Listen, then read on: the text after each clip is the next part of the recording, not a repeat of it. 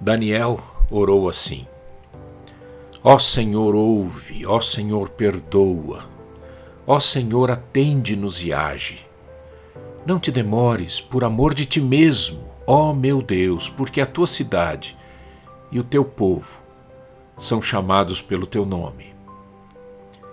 O profeta Daniel ora a Deus com a certeza de que Deus ouve, perdoa, atende, age e não irá demorar em salvar o seu povo. Esse é o poder da oração. O poder da oração está em Deus e não em quem ora.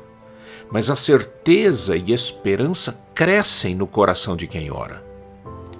A vida se torna mais segura e mais pacífica, mais motivada e muito mais disposta a realizações. Daniel orava como se estivesse olhando da Babilônia para Jerusalém, como que se uma janela se abrisse diante dele. Ele sabia do sofrimento das pessoas e das transgressões, por isso pedia perdão e socorro. Por isso sua fé, através da oração, haveria de ser fortificada e a sua vida abençoada.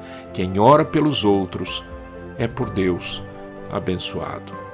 Há poder na oração e na fé em Cristo.